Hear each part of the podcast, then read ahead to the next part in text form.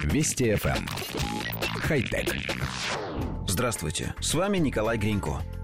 На технологической конференции в Макао инженеры из Токийского университета продемонстрировали прототип роботизированной ноги, способной самостоятельно восстанавливаться после повреждений. Ее ахиллово сухожилие, передающее усилия на стопу, сделано с разрывом, заполненным легкоплавким металлом. При критических нагрузках этот участок разрывается первым, служа своего рода механическим предохранителем, защищающим от повреждений остальные части системы. После разрыва предохранителя предохранителя пополам, в действие вступают пружины и магниты, которые сближают разорванные половинки до соприкосновения.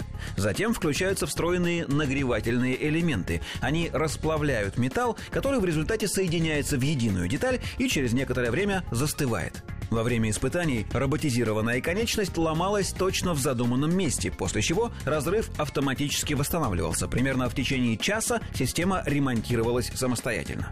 Поначалу после каждого восстановления соединение теряло около 30% прочности. Однако инженеры дополнили предохранитель вибромоторами. Если нагревание и восстановление сопровождается вибрацией, то падение прочности не превышает 10%. Коллектив редакции нашей программы, прочитав это сообщение, первым делом вспомнил про самовосстанавливающегося жидкого терминатора. Но если отбросить все аналогии с массовой культурой, то нужно признать, что самовосстанавливающаяся техника просто обязана иметь большое будущее. Причем это относится не только и даже не столько к роботам, сколько к другим тех средствам, подвергающимся механическим нагрузкам.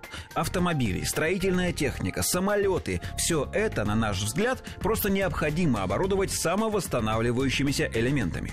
Да, это гарантированно сделает машины более дорогими, но при этом сильно увеличит срок их службы, а главное, намного повысит безопасность. Автомобиль должен уметь не только сам ремонтировать поврежденный бампер, но и заращивать трещины амортизаторов, микроповреждения цилиндров, сколы на стеклах и так далее.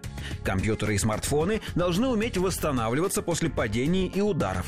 Однако совершенно непонятно, как к этому отнесутся производители, кровно заинтересованные в том, чтобы мы как можно чаще покупали новые вещи. Не будем предполагать, что они всеми силами попытаются не допустить системы восстановления на массовый рынок. Хотя...